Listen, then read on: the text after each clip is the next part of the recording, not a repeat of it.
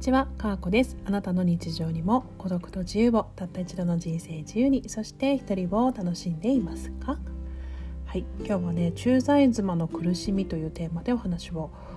したいんですけど、まあ、私当然のことながら駐在妻経験はありません。ただねあの親友が高校時代の親友がですね現在ニューヨークにいて絶賛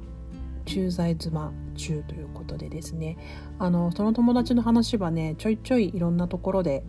あのしているんですけれど高校3年間同じクラスで、まあ、そのお友達っていうのはすごくこう可愛い美人な感じのお友達なんですね。あの例えて言うならフカキョン系の外見で、まあ、E カップで E カップか知らないけど 結構巨乳で多分 E カップぐらいかなって思って勝手に E カップって言っちゃってるんですけど E カップで、えー、と身長は多分155センチくらいかな。でフカキョンにですよ。もうどう見ても可愛いっていう感じでですね。あの可愛い子でした。で、えー、と同じ高校だったので、まあ、進学校で、まあ、頭も良くて彼女は、えーと、大阪大学の方に進学をしました。はい、で、まあ、外見も可愛くてあの頭も良くて順風満帆かと思いきやですね、まあ、現在あの駐在妻というね立場で結構苦しい生活をしているんですよね。で駐在妻って結構パッと聞きあのなんかかっこいいみたいなね旦那さんがめちゃめちゃ出世コースに乗って、まあ、一緒に海外に行ってみたいなとても輝かしい生活かというふうに思われる方もいると思うんですけれどもなんかこうその友達はねその旦那さんが銀行員なんですけれどもその銀行が用意した社宅に住まわされてその社宅の中でのこうネットワークですよね。えー、同じく駐在妻の皆様方とのお付き合いをしなければならずそしてなんか男の子がいるんですけどお子さんがいるんですけどお子さんのねまあその預けるところだったりもね、まあ、日本人ということでそれほど選択肢がなかったりだとかお仕事したいのになんかお仕事がなかなかできなかったりだとか、まあ、そういったことがあるわけです。でそんな彼女のねあの悲劇と言いますか、まあ、悲劇はねどこから始まっていたかっていうお話を今日はちょっとしたいんです。でねあの私27歳で結婚したんですけど彼女は多分30歳ぐらいで結婚をしております。で年下の銀行員の彼氏で大阪で知り合ったねあの彼だったみたいなんですけれどもまあその彼女っていうのはね結構なあのダメンズとのお付き合いを重ねていた子でなんかモテるんだけどいつも変な人と付き合ってるなっていう印象だったんですよね。で私としては疑問だったんですけど、まあ、結婚相手は、まあ、そこそこあの学歴もあって職業的にもこう安定感のある、まあ、賢い方というかねあの恵まれた感じの方とご結婚されてまあこういう感じの人と結婚するんだみたいな感じで思ったんですけどその実際まあ結婚もしてでその旦那さんがね、まあ、海外赴任をしたいと、まあ、出世コースになりたいので海外赴任をしたいということで、えー、と奥さんにはねついてきてほしいっていうことを伝えた上で結婚をしたということだったんですけれどまあすぐに海外赴任っていうのが決まりまして。でその子もまあそれをね覚悟して結婚していたのでまあいいかということになったようです。ただ、まあ、海外に行くまでにちょっと時間があってねその間に割とすんなり妊娠をしましてその子がね妊娠をしてで、えー、っと日本で出産をすることになったわけなんですけれど実は実はその女の子はねえーと、実の母お母さんですね。お母さんが実はがんになっていて余命宣告を受けておりました。でそれはね結婚式の時に私はちょうど聞かされたんですけれど彼女の結婚式の時にねうん彼女のお母さんががんだということを知りまあいろいろ結婚準備も大変だったんだけれども、まあ、改めて家族の絆というものを再認識し家族としてねお母さんの病に戦って病に向かって戦っていくっていうことを覚悟してまあ、彼女は結婚をしたわけなんですけれど彼女が臨月になりねお腹がだんだんだんだん大きくなってきてまあそろそろ出産かなっていう頃にお母様が亡くなられました。で、まあ、彼女は大きなおかお腹を抱え喪服を着て地元に戻りそしてお通夜だったり告別式を済ませてまた大阪に戻ってで大阪で出産をしました。でねやっぱ自分のお母さんが亡くなったショックもあると思いますしやっぱり出産後って自分の親に頼りたいと思うんですよね。でもそれがなかなかできなくて。でまあ男の子を出産し義理のお母さんにお世話を受ける形で1ヶ月産後を過ごしていたわけなんですけれども実はその頃にですねご主人の浮気が発覚しました。これすごい話ですよね。なんかふとふとですねなんか嫌な予感するなと思ってスマホを見たら旦那さんのねスマホ見たらねあららららという。なんかねあの本気の浮気じゃなくて多分お店の女の子かなという感じの LINE が結構ありましたということでしたね。であってであのなんとその浮気、まあ、体を重ねているような感じのねことが分かるような LINE がたくさん出てきてしまってでそれはお母さんがね亡くなってしまうかもしれないという時期からそして彼女が出産をした日だったり、まあ、入院しばらくしますよね入院をしている期間もまあ父親としてね病院には来てくれるんだけれどもその後その人女の人とデートをしたりとか体を重ねたりとかしているような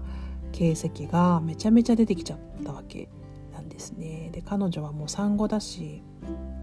お母さんも亡くなってるしもう言ってしまえばご主人しかね頼る人がいない中で大きな裏切りを行為をされて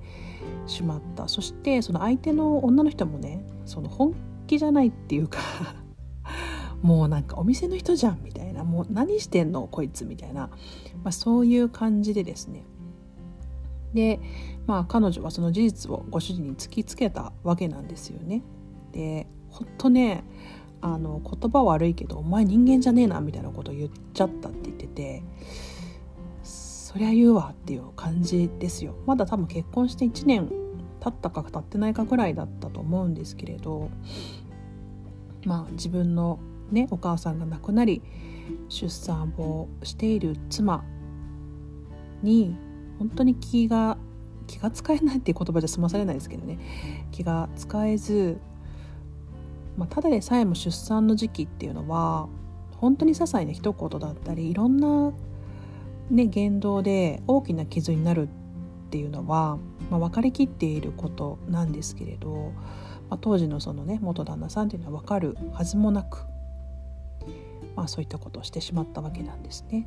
でその友達はもう即即無料の弁護士相談にかけたんですけれども、まあ、年下のご主人であのやっぱり若い方だったのでそこそこね年収はいいとはいえ算出された養育費っていうのがあの1桁万円だったわけなんですね。でこんな額でしかもその友達っていうのはあの海外に旦那さんのね海外赴任についていくということを決めていたのでお仕事をね辞めて辞めるということを決断していたのでまあ手に職もない。そして子供を一人でね自分一人育てていくというのはもうその子の中ではねその子の固定概念の中でももう不幸な道だというふうに思っているのでなんで私はこんなふうに裏切られてこんなに不幸な目に遭わなければならないのだと本当に理不尽だと思いまあ離婚はあの踏みとどまったそうです。で結局ねその元ご主人元じゃないわ 今のご主人にもえー、っとまあ心を入れ直すのでニューヨークについてきてほしいということを言われて結局ニューヨークについていき駐在妻をやっているというところなんですね。で何年ぐらい経つんだろうなもう多分45年かな経つと思うんですけれどずっまあ初めはねあのーまあ、コロナ関係なかったとはいえもう結構すぐにコロナになコロナ禍になりましてでまあ行動制限も厳しかったりだとか日本にもね年に1回帰ってこれるか来れないかぐらいなんですけれども、うん、隔離期間があったりだとかちっちゃい子連れてね隔離するされるってとっても大変だと思うんですよね。でもまあそんなこともしつつですね今まだニューヨークにいるわけなんですけどなんかね考えさせられちゃいますよねその駐在妻の苦しみというテーマで初めお話ししようと思ったんですけどまあ、女性がね仮に仕事を捨てて夫のこうね 出世のためについてくるというだけでも大変なんですけれどもその裏にねそんないろんなストーリーがそれぞれの皆さんあるわけなんですよね。これってめちゃめちゃ苦しいなというふうに思いました。本当に。で私はねその間に離婚をしているわけなんですけれども、まあ、そのね友達とは年に1回日本に帰ってきた時にあの新幹線が止まる駅で あのお茶をしてるんですけど本当にねなんか考えさせられるなと思うんですよ。まあ、私は離婚をしていて今、自分なりにね幸せだなというふうに思ってるんですけど彼女はね客観的に見たら駐在妻じゃないですか。ニューヨークじゃないですか。でご主人エリートじゃないですか。でお子さんにも恵まれてね。あのバイリンガルになるだとかね、まあ、そんなこと言われながら生活をしてるんですけど。いや彼女はねあの自分でも言ってたんですけどこうやってねうだうだうだうだしながら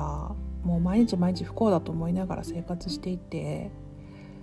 でもでも何も変えられない自分っていうのも本当に心の底から嫌だけどでも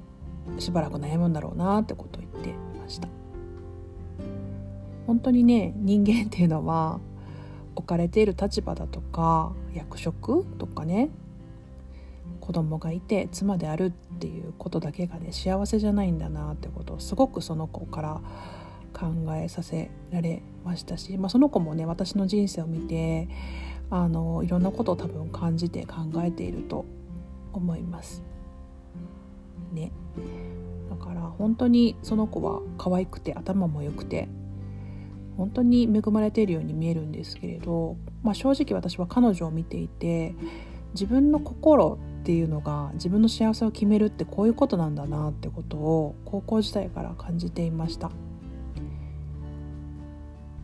からね。まあその友達とは私は今も親友だと思ってるし幸せを願っていますけどね彼女が日本に帰ってきてどんな人生を送るのかっていうのを私はすごく何というかある意味で興味深いというところですしなんかねなんか悲しいよね。親友とはいえさそのその子の人生どうなるかっていうのはさもう決めれないんだけどでもやっぱり心のフィルターだったり思い込みだったり固定概念っていうのをいかに外していけるのかっていうのが30代の課題だなぁなんていうふうに思っております。ね皆さんもいかがお感じでしょうか本当にパッと見だけではね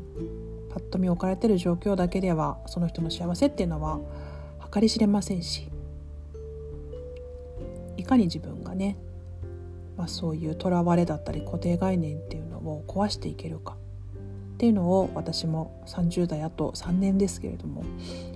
まあ日々向き合っていきたいななんて思っております。今日も聞いていただきありがとうございました。また会いましょう。さようなら。